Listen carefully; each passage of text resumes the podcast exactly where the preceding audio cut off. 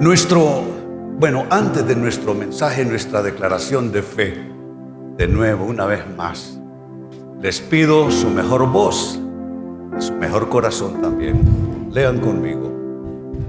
Creo en ti, Señor, y en tu santa palabra. Sé que hoy tienes algo extraordinario para mí y lo quiero recibir. Ayúdame a hacer todo lo que tú quieres que yo sea. Lléname de tu Santo Espíritu y hazme vivir en el gozo de tu salvación. Amén. Poderosa oración. Y nuestro mensaje en esta noche se titula, amados hermanos, el momento crítico.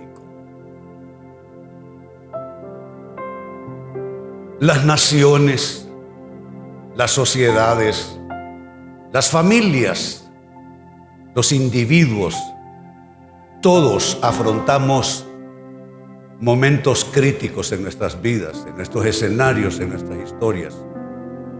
El momento crítico, por lo general, es aquel momento y circunstancia que puede operar un giro, un cambio tremendo en nuestras vidas, en nuestra historia.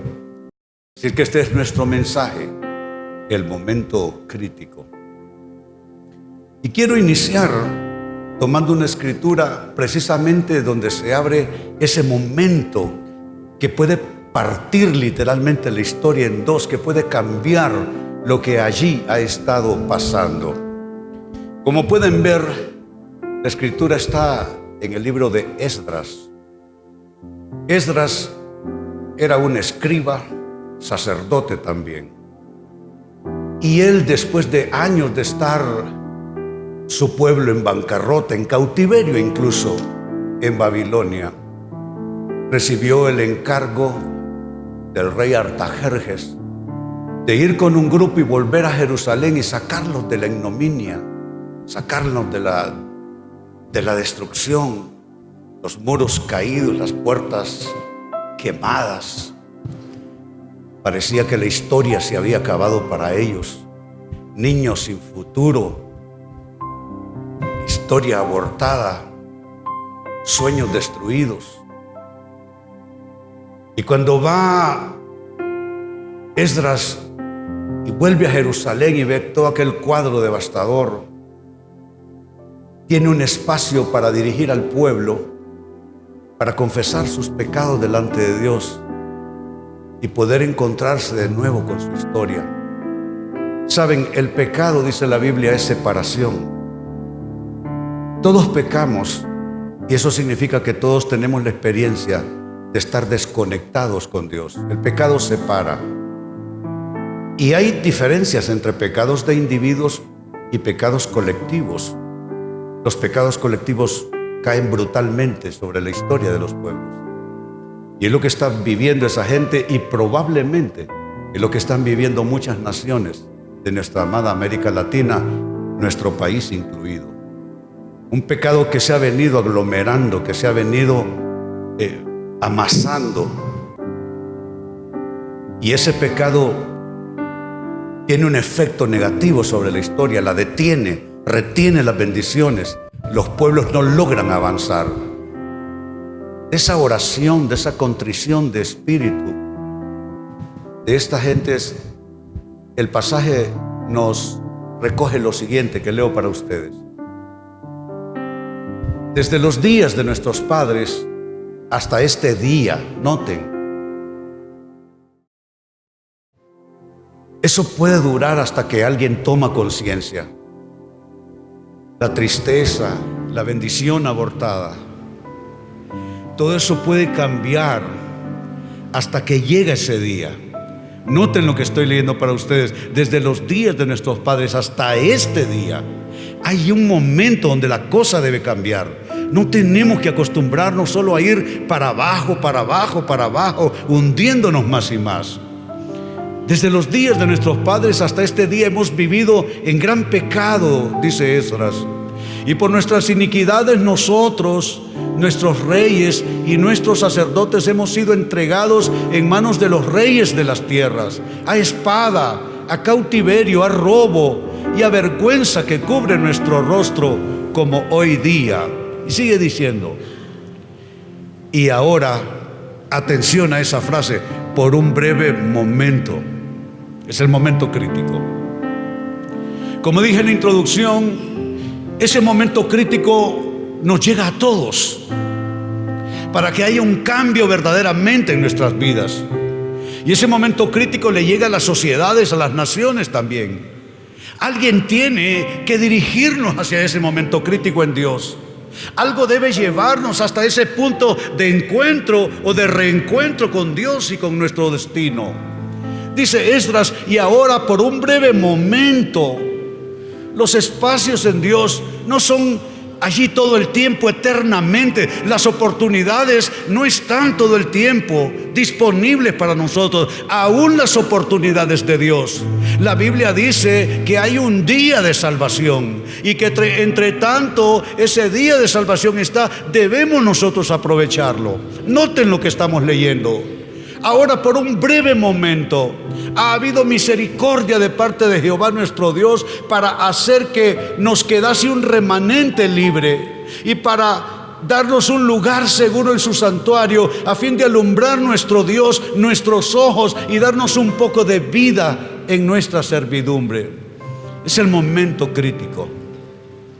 Me parece que la mayor tragedia de los individuos, de las familias, de las naciones, de los gobiernos, es no darse cuenta cuando están ante el momento crítico de Dios. Para poder renunciar a ciertas cosas, para poder cortar cierta, cierta conexión con la malignidad y poder volvernos a Dios. Dios ama a todo ser humano. Dios no hace acepción de, de personas. Dios ni siquiera creó el concepto de las razas, aunque hay grupos humanos con distintos rasgos. El concepto de raza no lo creó Dios ni está en la Biblia. Dios creó una sola raza, la raza humana. Lo demás lo inventamos nosotros. Y dijimos que aquellos son, que porque son negros, que porque son chinos, que porque somos mestizos, etcétera. Es importante discernir ese momento crítico que puede cambiar nuestras vidas, que puede cambiar nuestra historia. Mi momento crítico llegó un sábado por la noche estando yo bien drogado. Y llegué a ese lugar, era una fogata de esa iglesia. Me habían estado invitando, yo no quería ir. Y la única razón por que fui es que me dijeron que iban a haber chicas lindas ahí en la iglesia. Y sabe, estando drogado en un sábado de agosto de 1972, qué tragedia hubiera sido para mí perder mi momento crítico. Qué tragedia sería para ti no discernir tu momento crítico. Tú puedes estar sentado aquí y no discernir tu momento crítico, no descubrir, no interpretar tu momento crítico. Una nación puede perderse si no, si no discierne su momento crítico.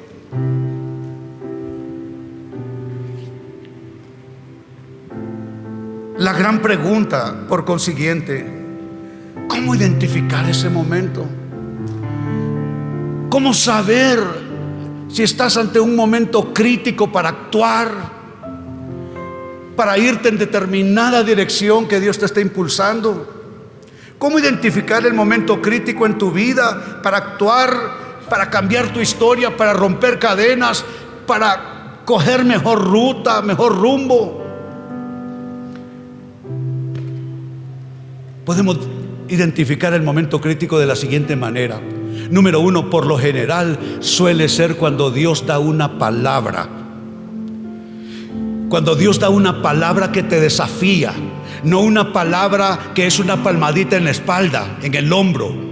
No una palabra para decirte simplemente te amo, te voy a dar lo que tú me estás pidiendo, te voy a responder, te voy a proveer lo que tú estás solicitando. No es cuando Dios te da una palabra, una palabra de desafío, una palabra que te intenta mover a hacer un giro en tus acciones, hacer un giro en tus decisiones, hacer un giro en tu andar.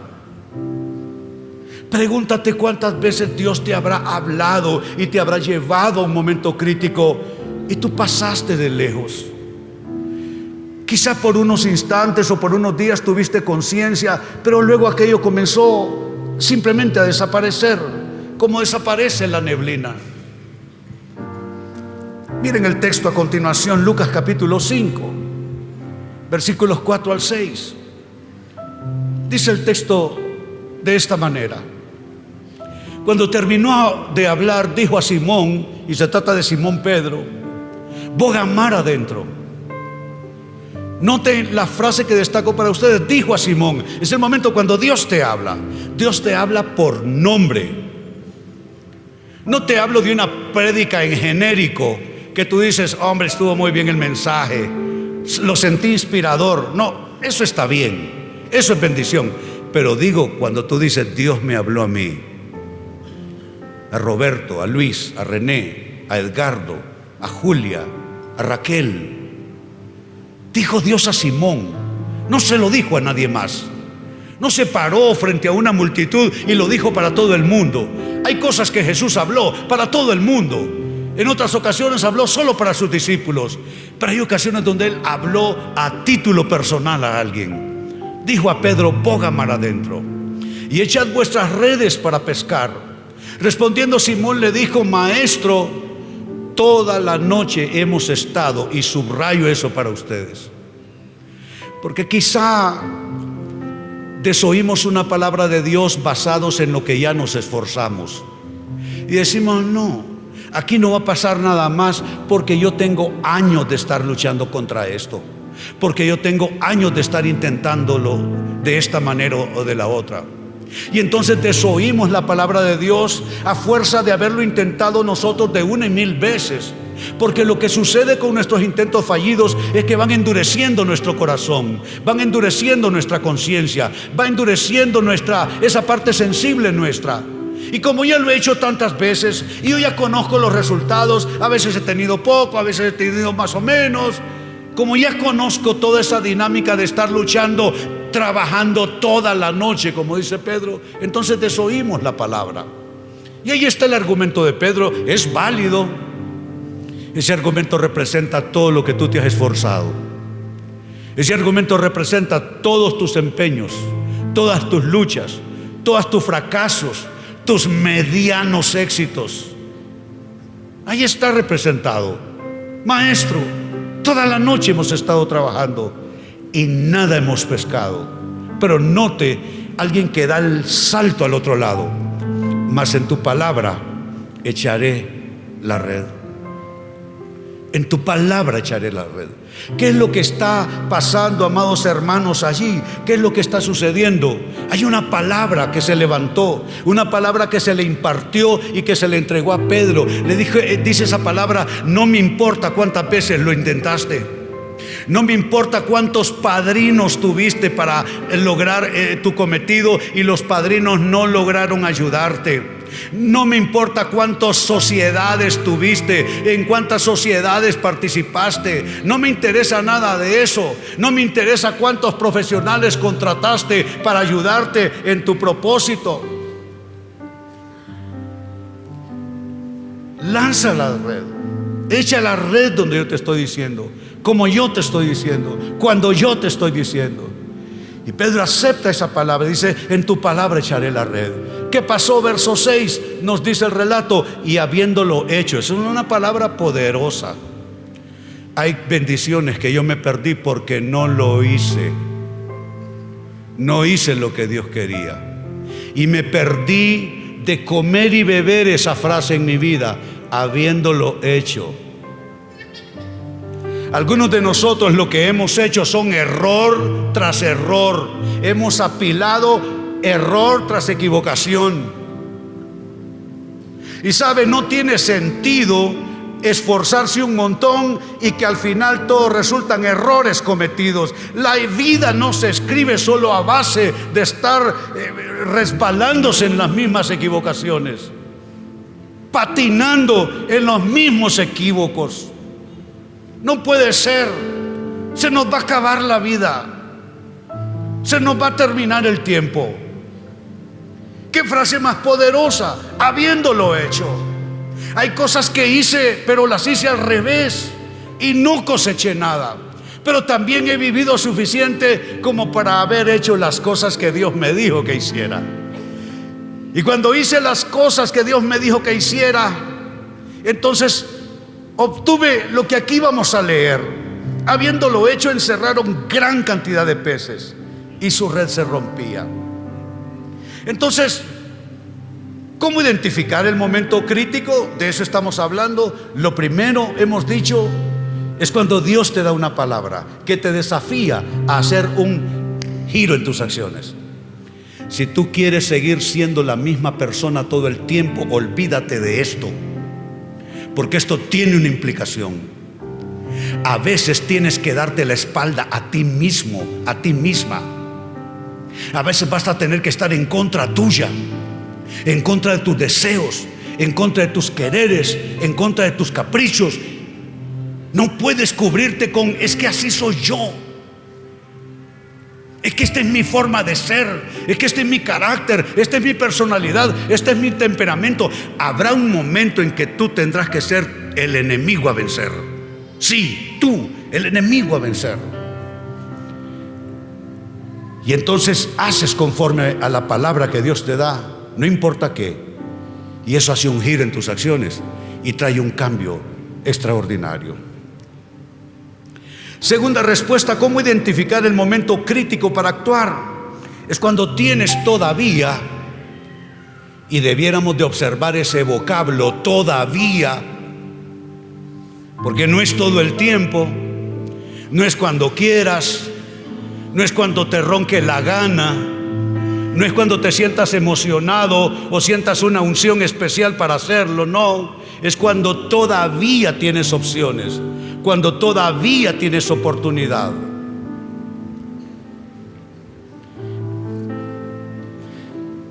Hay puertas que se abren y hay puertas que se cierran. En la Biblia no solo dice que Dios abre puertas que ninguno cierra, también dice que cierra puertas que ninguno abre.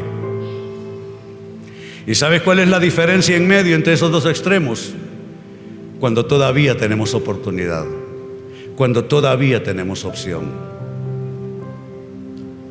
El sentido común me dice que si estás sentado y sentada aquí, es que todavía tienes opciones en Dios, que todavía tienes oportunidades en Dios y tienes que descubrirlo. Tienes que aprovechar esas oportunidades. Hebreos capítulo 12, verso 17. ¿Quién es él? Se llama Esaú. Su hermano gemelo suyo, Jacob. La única diferencia es que uno nació adelante y el otro venía detrás, agarrado del primero. Físicamente no eran semejantes. De hecho, este Esaú era muy velludo, con muchos pelos por todos lados, barbado y todo eso. Su hermano era lampiño. Gustos completamente opuestos. ¿Sabe qué hizo este? Y este es el mayor porque nació primero. Este jugó con sus oportunidades. Este jugó con su destino. Yo he estado allí. Yo ya jugué con mi vida. Yo ya jugué con mis oportunidades. Yo ya jugué con mi destino. ¿Y quieres un consejo? Mal negocio. Si fuera por pronósticos y no por cosas de Dios, yo en pronósticos debí de estar muerto por la clase de vida que llevé. Una vida de alto riesgo, haciendo las cosas más malas que uno puede imaginarse. Pues este Esaú, lo entiendo, jugó con sus oportunidades. Dice este texto, Hebreos 12, verso 17, porque ya sabéis, hmm, y subrayo esa frase, que aún después, no se trata de después, se trata de ahora. No postergues lo que no se puede postergar. Uno puede postergar lo que está bajo el control de uno. Puede ser que mi esposa me diga esta noche, ¿quieres una taza de café al llegar a casa? Y yo postergue ese momento, y postergue esa oportunidad, y postergue esa bendición. Y le diga, ¿sabes qué? Dame el cafecito en la mañana cuando me levante.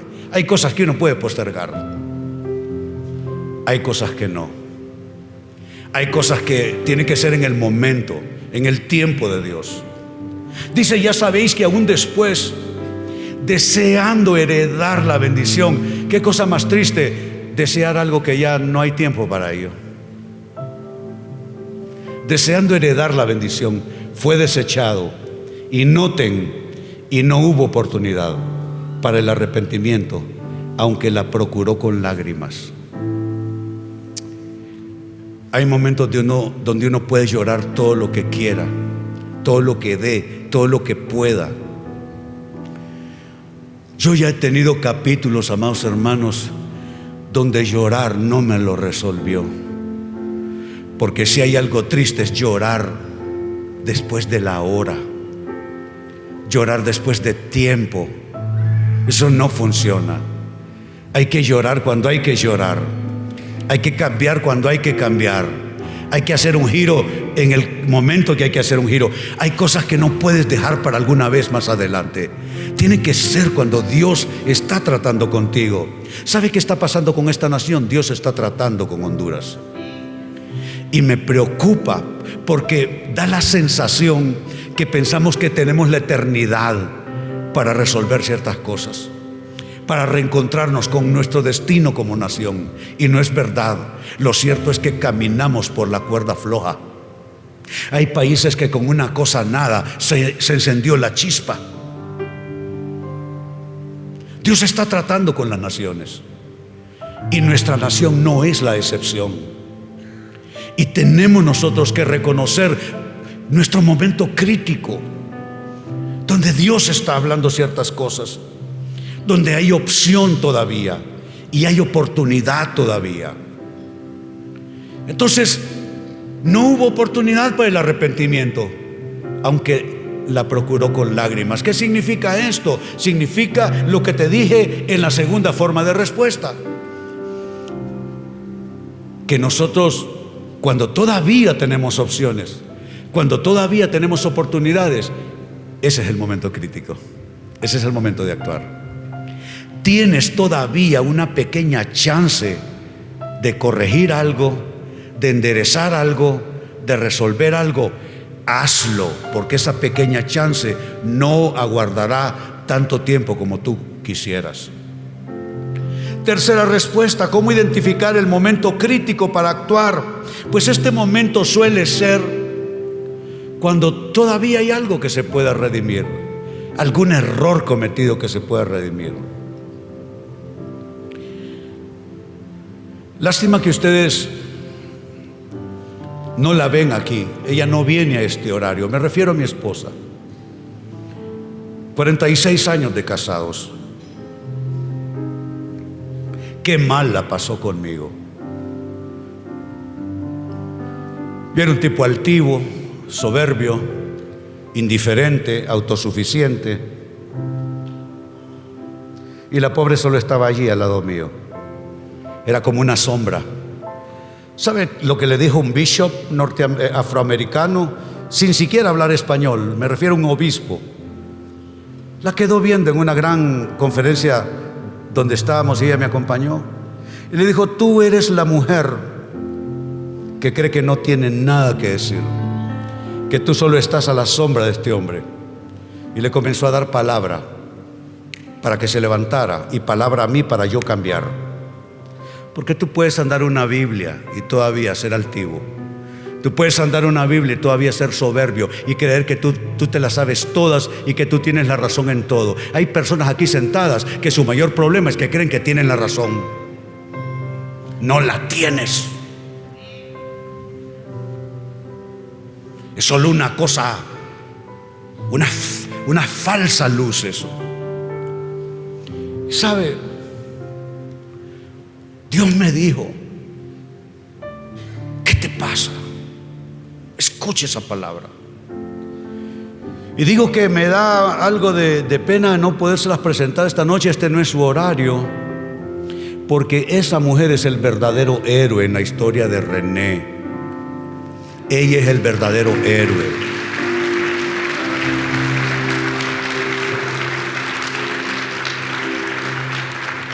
Pero bendito sea Dios que todavía se podía redimir el error, que todavía se podía hacer algo. Y entonces es el momento crítico para uno actuar y operar un giro en su situación.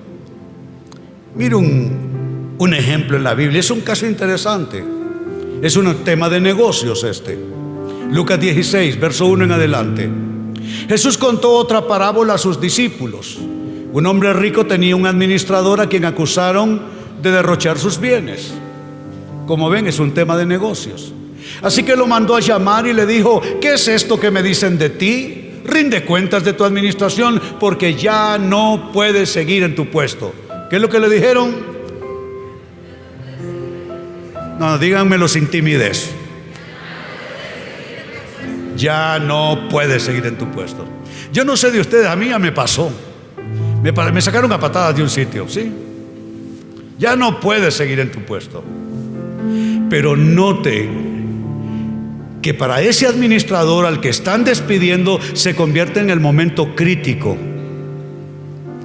Y dice, y el administrador reflexionó. Lo que necesitamos ser nosotros. En inglés lo que suele escribirse es, he came to himself, volvió en sí mismo. Qué importante es uno poder tener ese encuentro real con quien uno es y poder ver los errores que uno ha cometido, no para sentirse condenado, no para sentirse culpable, la culpabilidad no transforma a nadie, ¿eh? el arrepentimiento es lo que transforma, pero no la culpabilidad. Hay que diferenciar culpa y arrepentimiento, son parecidos, pero no son lo mismo. Pedro se arrepintió de haber negado a Jesús con juramentos y maldiciones. Judas se sintió culpable y se ahorcó. Es distinto. Reflexionó. Se encontró con la verdad de sí mismo. ¿Y qué pasa? ¿Qué se dijo? ¿Cuál fue su reflexión? ¿Qué voy a hacer ahora? ¿Que mi patrón está por quitarme el puesto? ¿No tengo fuerzas para acabar? Me da vergüenza pedir limosna. Sigue diciendo, tengo que asegurarme de que cuando me echen de la administración hay gente que me reciba en su casa. Un tipo soberbio por fin está dándose cuenta que es una bendición hacerle bien a la gente. Y que cuando tú le haces bien a la gente, la gente te retorna el bien que le haces. Y que si tú le haces mal a la gente, la gente te retorna el mal que haces. Y si tú eres indiferente, la gente te retorna la indiferencia que tú tienes. No le hables a alguien, no le eh, eh, saludes a esa persona y alguien te va a parar la cara a ti también. Esa es la ley de la vida. Ya sé lo que voy a hacer, dijo él. Verso 5, llamó entonces a cada uno de los que debían algo a su patrón. Al primero le preguntó, ¿cuánto le debes a mi patrón? Verso 6, 100 barriles de aceite, le contestó. El administrador le dijo, toma tu factura, siéntate enseguida y escribe 50.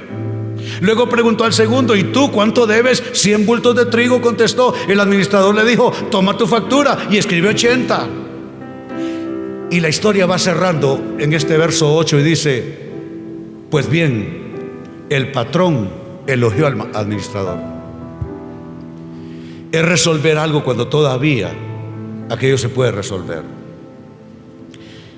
Es cuando aún se puede redimir un error. Ese hombre de la historia redimió una actitud que tuvo mientras era un gerente que estaba encumbrado ahí en su puesto, trataba como yagual a los demás, creía que era inamovible en su posición, creía que tenía el mundo en el puño, creía que él escribía su historia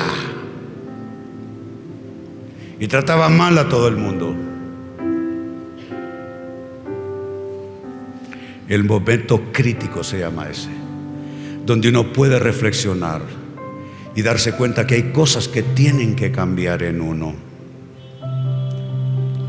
Y finalmente Se puede identificar el momento crítico también de esta manera.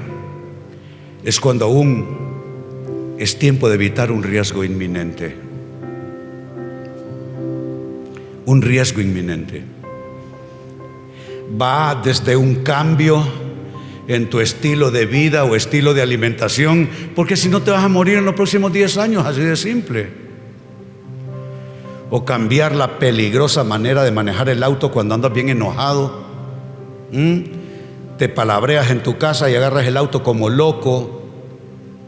¿De qué estamos hablando? Riesgos inminentes, riesgos que son provocados y promovidos por nosotros mismos. Todo lleva riesgos, pero hay riesgos mayores. Y hay ciertos riesgos mayores que de la mano de Dios podemos nosotros evitar. Mire nuestra última escritura, Lucas 19, verso 41 en adelante. Cuando se acercaban a Jerusalén, Jesús vio la ciudad. Ya ustedes saben, el pastor Eber, su servidor, no sé cuántos más, Perdón no es orgullo. Vivimos en uno de los 50 pueblos más bellos del mundo. No, no de Honduras, del mundo. No en Centroamérica, no, del mundo. No de América Latina, no, del mundo. Uno de los 50 pueblos más bellos del mundo. Cuando yo bajo para la iglesia, no se puede por tanto carro de turista que vienen felices de haber visitado nuestro pueblo, Valle de Ángeles. ¿Cierto, Pastor Ever? Lindo. Lo sabe, yo veo la ciudad cada vez que bajo. Hay formas de ver la ciudad y formas de ver la ciudad. Hay quienes quieren un apartamento en el piso número tal para tener una linda vista y llegar con sus amigos y de partir con unos grandes ventanales viendo y disfrutando una linda vista. Pero hay formas de ver una ciudad, verla espiritualmente y sentir que aquello te parte por dentro. Últimamente, en el último año y medio, dos, volver a Honduras me cuesta bastante, no porque no quiera, amo este lugar y si será mi decisión y Dios me permite decidir dónde me entierren, quiero que me entierren en mi pueblo pero me cuesta en los últimos años entrar a Honduras. Se parece Honduras a lo que escribe el autor bíblico, cada cual se apartó por su camino.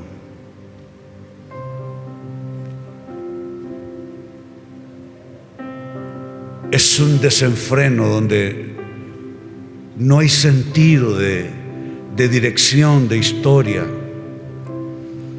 Nadie está realmente dirigiendo nada, porque en realidad estamos en conflicto por todo.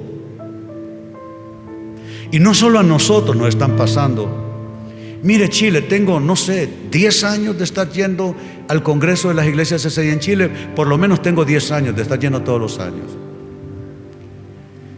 En su momento fue la economía número uno de América Latina. Es un desastre toque de queda, iglesias quemadas.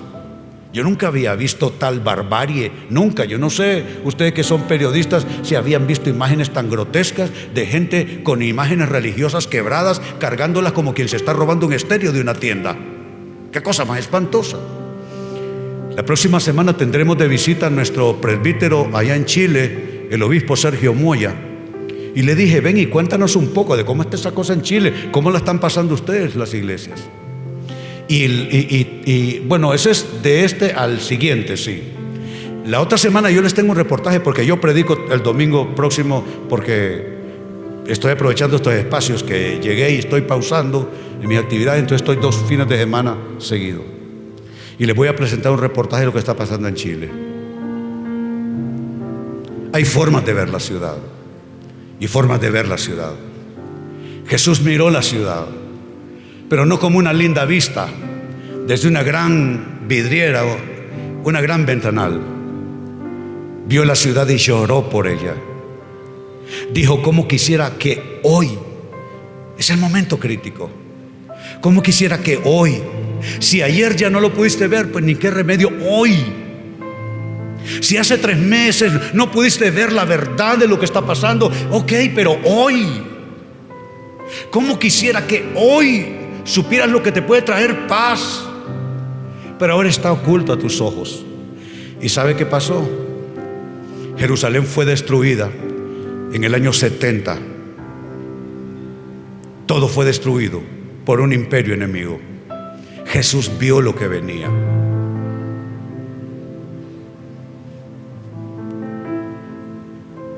Tenemos que actuar frente a un peligro inminente.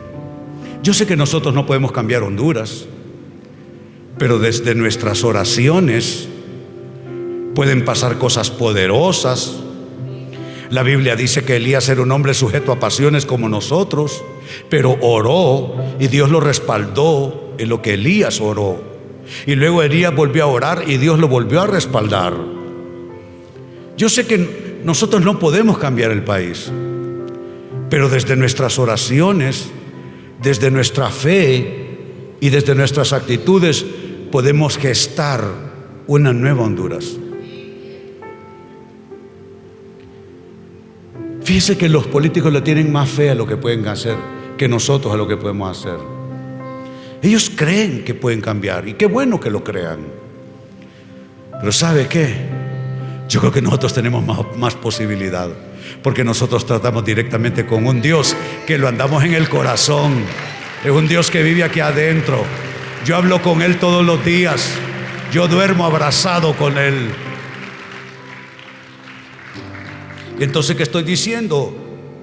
La cuarta respuesta, que es el momento para actuar cuando aún es tiempo para evitar un riesgo inminente.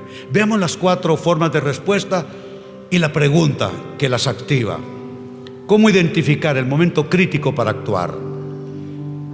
Uno es cuando Dios te da una palabra y te desafía con esa palabra a hacer un giro, un cambio en tus acciones, un cambio de dirección. Dos, es cuando todavía tienes opciones, cuando todavía tienes oportunidad, porque no son eternas las opciones y oportunidades. Tres, es cuando aún se puede redimir algún error. Y cuatro, es también cuando aún es tiempo de evitar un riesgo inminente. Nosotros nos estamos dirigiendo hacia un momento especial en nuestro calendario la celebración misionera. Allá en el mes de, diciembre, a mediados, hacemos un esfuerzo para que se predique el Evangelio en todo lugar, en todo lugar del planeta. Y desde aquí construimos iglesias, sostenemos obreros cristianos. Miren nuestro, nuestro pastor jefe aquí en Honduras, el presbítero nacional. Ayer fue a, inaugurar la iglesia número qué? La iglesia número 397 de 400 que es su meta.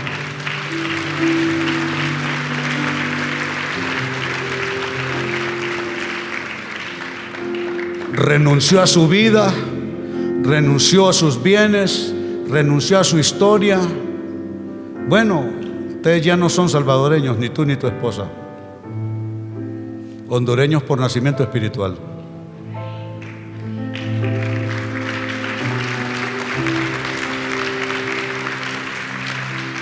Esa meta de 400 iglesias era para el año 2020. La estamos cumpliendo un año antes. Y el otro año a consolidar.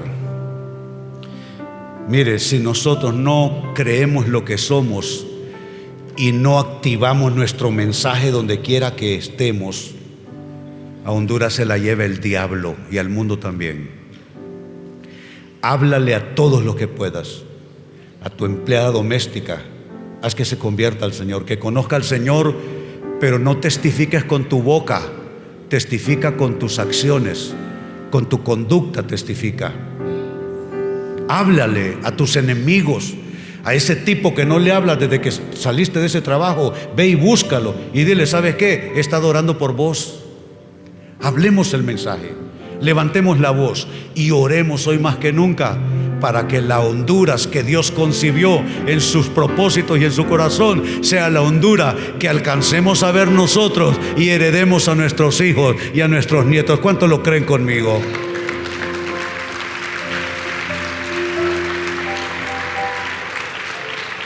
Muy bien, los invito a ponernos en pie. Después de estar fuera largas semanas, trabajando para que esta cosa avance en todos lados, con mis pastores africanos, asiáticos, de distintas nacionalidades, que avancemos.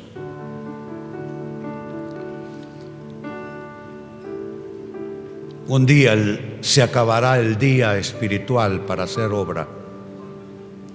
Habrá un día donde no se va a poder hacer más. Pero debemos ser como ese siervo que su Señor lo dejó trabajando y lo debe encontrar trabajando. Hoy más que nunca creamos. Hoy más que nunca sirvamos al Señor. Usted que solo viene a sentarse a recibir, ¿cuándo se va a integrar a la iglesia? ¿Cuándo? Vaya, métase un grupo en hogar. Todos sus amigos están ahí en la calle. Son los que lo invitan a beber a usted todos los viernes. Usted puede hacerse amigos en la iglesia. El próximo año hay una apertura masiva. Hay más de 200 grupos de en hogares en la iglesia.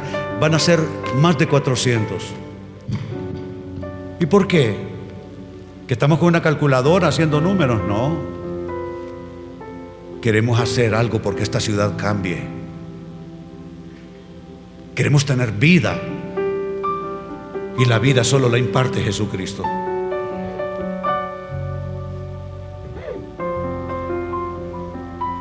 Alzamos nuestras manos delante de Él. Le amamos porque Él nos amó primero. Él es el pan vivo que descendió del cielo. Él es el agua viva que calma nuestra sed.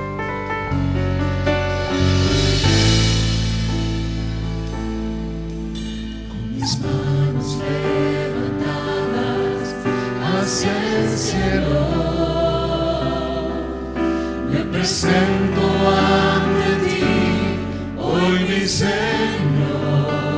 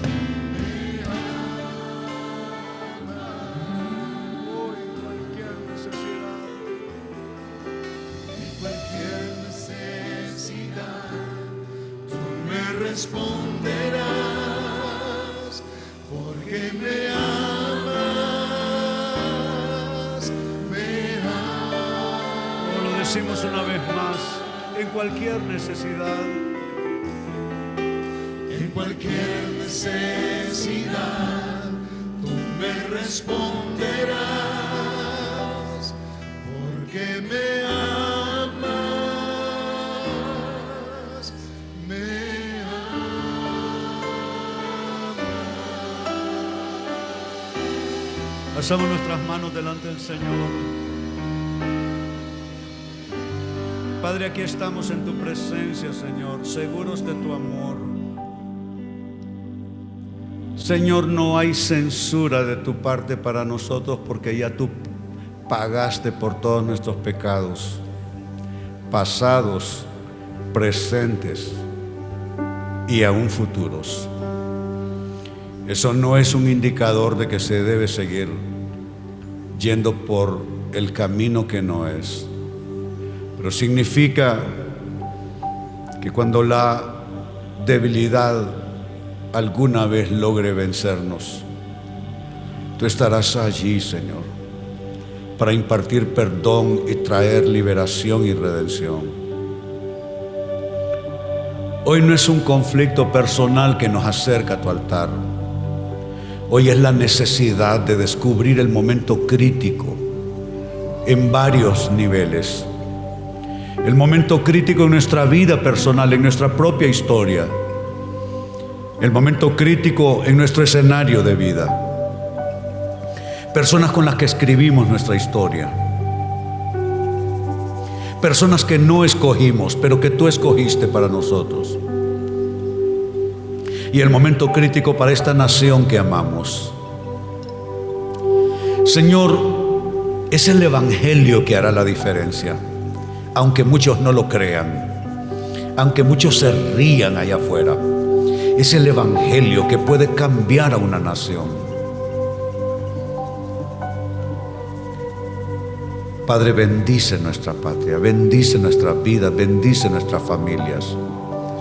Y ayúdanos como Esdras a afrontar el momento crítico de la mano contigo, yendo hacia el camino de tu voluntad, que es buena, y es agradable y es perfecta. Bendigo el momento crítico de cada persona que está al alcance de mi voz. Pido que el Señor te dé fuerzas para el momento crítico. Pido que el Señor te dé discernimiento, sabiduría para el momento crítico. Pido que el Señor abra los ojos de tu entendimiento espiritual para el momento crítico. Y no solo el tuyo, el de tus seres amados, el momento crítico de tus hijos quizás o en alguna otra circunstancia importante. Señor, nos amparamos en ti para el momento crítico, cuando quiera que nos toque afrontarlo. Y ahora alza tus manos, déjame impartirte bendición pastoral. El Señor esté a tu lado, Él te sostenga. De las fuentes de la provisión de la mesa del Señor, de las riquezas en gloria en Cristo Jesús, de allí proceda tu provisión. Que no te promueva el hombre, te promueva Dios. No hagas trato con el hombre. Maldito el hombre que confía en el hombre y bendito el hombre que confía en Jehová. No es tu inteligencia, no es tu capacidad negociadora, no son tus carismas, no es tu capacidad, no es tu experiencia, no es tu apariencia física, es Dios. Y pido que Dios te abra las puertas que tú necesitas. Que Dios abra puertas para ti. Que Él aderece mesa para ti aún en presencia de tus angustiadores. Que el Señor guarde tu salida y guarde tu retorno a casa cada día. Que el Señor vele por tu casa. Que en medio de una sociedad violenta, el ángel de Jehová acampe a tu alrededor y te proteja. Que el Señor sea salud para tu cuerpo. Que el Señor sea paz para tu mente y tu corazón. Y que el Señor te rodee con todo su bien y toda su bondad. Así te bendigo. En el nombre del Padre y del Hijo y del Espíritu Santo decimos todos, amén, que así sea. Bendito, bendito sea Dios, aleluya, aleluya. Pues a salir contentos de aquí, bendecidos, tengan una semana especial. Y les recuerdo que estaremos aquí el próximo domingo a la hora 6 de la tarde. Yo mismo estaré aquí para impartirles la palabra. Dios les bendiga.